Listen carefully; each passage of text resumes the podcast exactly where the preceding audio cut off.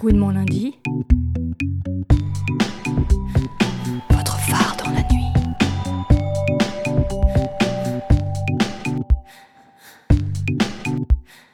Bonjour Mathilde, tu es l'une des deux fondatrices de Radio Tempête, une radio en ligne qui diffuse de la musique faite par des meufs cis et trans et des personnes non binaires, pour le plus grand bonheur de nos oreilles.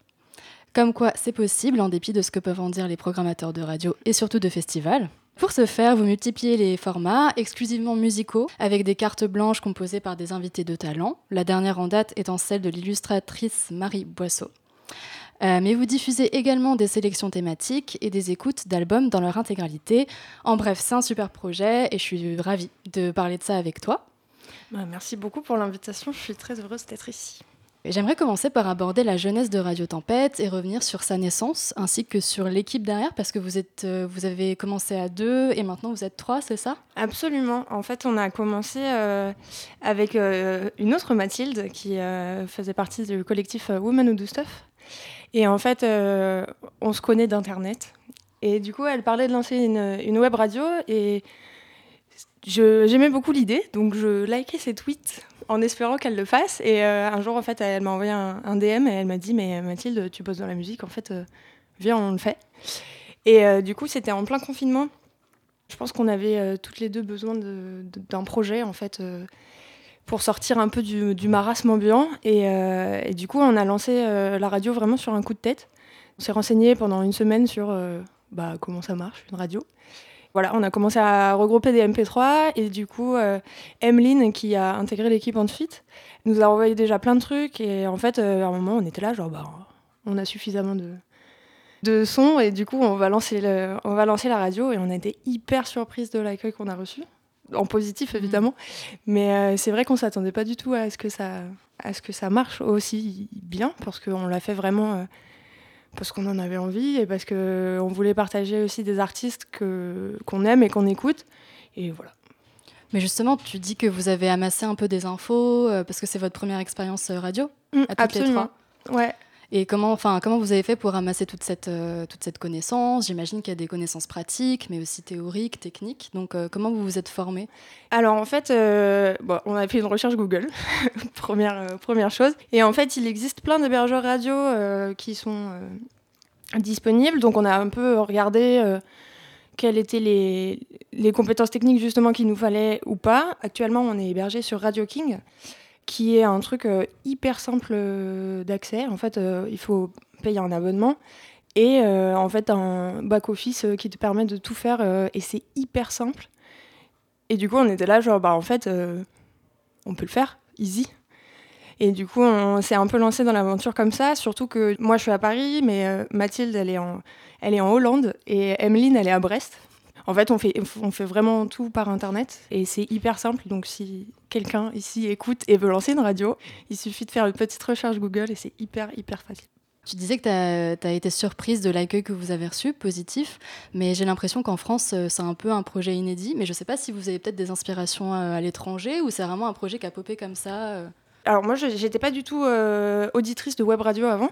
Du coup, j'ai vraiment tout découvert.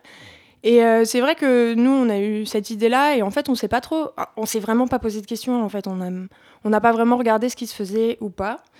Étant donné les, les, les cercles et les milieux et le réseau dans lesquels on est, en fait, on s'est rendu compte qu'on a eu, enfin, on a eu que des retours positifs en mode mais oui, euh, pourquoi personne l'a fait avant et tout. Donc on était un peu en mode euh, bah nous, on a juste eu une idée et on l'a fait. On a eu 800 connexions la première journée, alors qu'on pensait qu'il y aurait quatre de nos potes qui tendraient l'oreille, quoi. Et du coup, c'était c'était assez fou. Et en fait, euh, effectivement, comme on est pas mal dans les milieux féministes et aussi dans les milieux musicaux, bah, c'est vrai qu'on s'est rendu compte que c'était une proposition qui n'avait pas forcément été amenée en France, alors qu'en fait, il y a d'autres euh, radios euh, qui diffusent aussi en continu sur le web.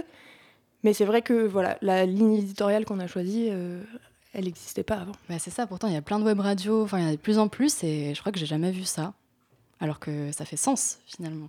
En parlant de la programmation, pourquoi c'était nécessaire pour vous de faire une programmation qui diffuse uniquement des personnes, euh, ben, des femmes, euh, trans ou, ou cis, des personnes non binaires? Pourquoi c'est si nécessaire? Au départ, c'était surtout parce que c'est des, c'est des groupes et des artistes qu'on écoute. Et en fait, moi, ça fait un certain nombre d'années que dans mes tops de fin d'année, il n'y a que des albums faits par des femmes cis, trans, des personnes non binaires. Et en fait, on s'est dit, ben, enfin, du fait aussi de nos, engagements féministes à côté, on s'est dit, mais en fait, on va faire ça parce qu'on veut vraiment partager des choses qu'on aime d'abord, et ensuite euh, partager des, des, des, artistes qui n'ont pas forcément euh, bah, voix au chapitre en fait. Et dans les radios, euh, on entend beaucoup de voix cis masculines, et on était là genre, on en a un peu marre quoi. on aimerait un peu écouter d'autres choses, et puis surtout écouter des choses qui nous plaisent quoi. Donc comment vous construisez la programmation? C'est vraiment vos goûts que vous mettez en commun Et puis euh, est-ce que vous essayez aussi d'être un peu, euh, j'aime pas ce terme, mais genre défricheuse, défri ouais, défricher, de mettre en lumière aussi des nouvelles, euh, enfin des nouveaux artistes aussi? Est-ce que ça vous tient à cœur? Ouais, carrément. Oh, ce qu'on a fait au début, vraiment, au moment de lancer la radio, c'est, on a, en fait, on est allé chercher genre, tous les vieux MP3 qui traînaient sur nos disques durs. On a utilisé nos petits codes qu'on avait dans nos vinyles, tout ça pour avoir une bonne base de musique. Et en fait, euh, du coup, au début, c'était quand même très indie rock parce que c'est aussi euh, ce qu'on écoute euh, majoritairement. En fait, le fait de proposer à des personnes de nous faire des sélections, à des artistes de nous faire des cartes blanches, en fait, ça a fait rentrer plein, plein, plein de musique et d'artistes que nous-mêmes, on ne connaissait pas. Et du coup, ça a vachement élargi le spectre musical qu'on diffuse. Et puis après, Emeline, quand elle est arrivée, elle a, elle a une connaissance aussi beaucoup plus s'approfondit euh, du milieu plus euh, hip-hop rap. Du coup, ça c'était trop trop cool de pouvoir avoir quelqu'un euh, qui nous propose des choses. Et, et c'est vrai que quand on cherchait à inviter des artistes, en fait, bah, comme on est une toute petite radio, mine de rien, c'était plus simple aussi de contacter des, des artistes émergents, émergentes. Et c'est vrai qu'il y a même des artistes qui nous ont contactés. Et du qui par exemple? bah, Je pense à Eux, qui est un groupe folk français. ça s'écrit H EU. Et en fait, euh, on a reçu leur EP et on était là genre mais c'est vachement bien. Et du coup, on l'a intégré à la radio et puis après, on a eu leur carte blanche. Et du coup, c'était trop chouette parce qu'en fait, nous, ça nous permet aussi de découvrir euh, plein de choses euh, qu'on connaît pas. Ouais, c'est vrai que quand j'ai commencé à écouter, il y avait beaucoup de ouais, d'indie rock, de choses comme ça, Phoebe Bridgers. Et vous avez aussi une carte blanche de comment s'appelle cette personne? Qui est dans la sphère un peu de Phoebe Bridgers, qui est Julian Baker. Mais comment vous avez fait? Alors, en plus, on, était à trois mois d'existence et c'était ouf. Julian Baker, en plus, c'est une artiste que j'aime énormément. Euh, et en fait, il s'avère que j'avais bossé euh, dans le label, enfin, au bureau français du label qui s'en occupe. Et en fait, mes anciens collègues m'ont fait la surprise ils ont fait passer la, demande sans, que, sans nous prévenir. Et du coup, un jour, ils m'ont envoyé un message en disant euh, Mathilde, c'est quand la prochaine créneau carte blanche? Parce qu'on a une playlist de Julian Baker. Et j'étais là en mode What? Donc euh, voilà, ça, ça, s'est fait. En fait, ça c'était fou, quoi, parce que c'était pas du tout prévu. On pensait pas du tout pouvoir euh, inviter des artistes internationaux, parce que c'était pas. Encore une fois, c'était pas prévu, on n'avait pas trop réfléchi. Et en fait, ça nous a ouvert des portes de malade, quoi, parce que à partir du moment où on a eu la carte blanche de Julian Baker euh, quand on faisait du démarchage et qu'on envoyait des invitations, bah, ça en jette comme. Oui, bah oui, je suis d'accord. Donc en novembre dernier, vous avez fêté votre premier anniversaire, c'était à la Flèche d'Or. Tout à fait.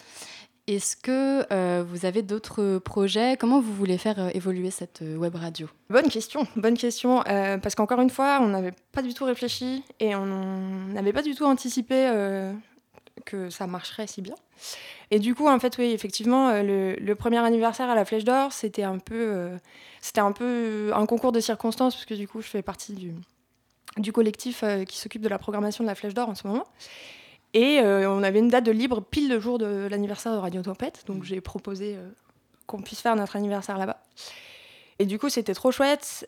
c'était beaucoup de taf parce que effectivement, on n'avait pas du tout prévu de faire des événements et tout ça. Pour les projets à venir, euh, on réfléchit à des nouveaux formats. Euh.